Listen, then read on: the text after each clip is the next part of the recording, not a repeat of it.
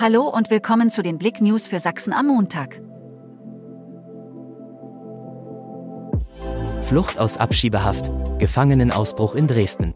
Zwei Männern ist am Sonntagmorgen die Flucht aus der Abschiebehaft in Dresden gelungen.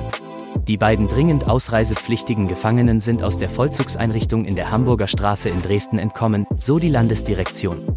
Es soll sich um zwei Männer algerischer Nationalität im Alter von 30 und 31 Jahren handeln.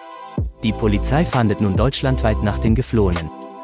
Weitere Baustelle auf der A4, Staus möglich. Ab nächster Woche Montag gibt es auf der A4 eine weitere Baustelle und drohende Staugefahr. Nach Informationen der Autobahn GmbH wird bei Frankenberg in Fahrtrichtung Dresden ein 8 Kilometer langer Abschnitt gesperrt. Dort ist die Fahrbahn in Form von Rissen und Unebenheiten beschädigt. Sexueller Übergriff in Chemnitzer Zentrum. Polizei sucht Zeugen. Am frühen Sonntagmorgen gegen 4 Uhr kam es im Chemnitzer Zentrum zu einem sexuellen Übergriff. Eine 28-Jährige lief die innere Klosterstraße in stadtauswärtige Richtung entlang, als sie im Bereich innere Klosterstraße, Neumarkt von einem unbekannten Mann angesprochen wurde. In der Folge bedrängte der Mann die 28-Jährige unvermittelt und berührte sie unsittlich.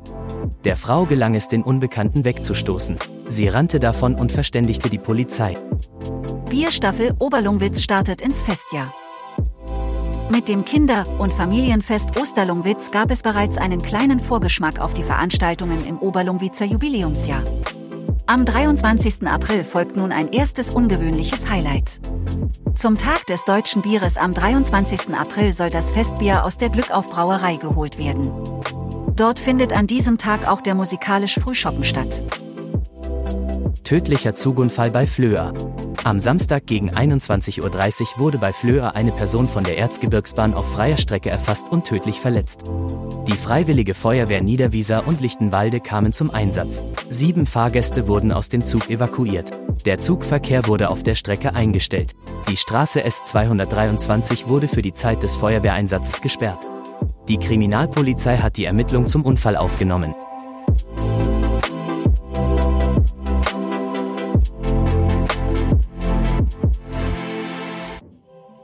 Danke fürs Zuhören.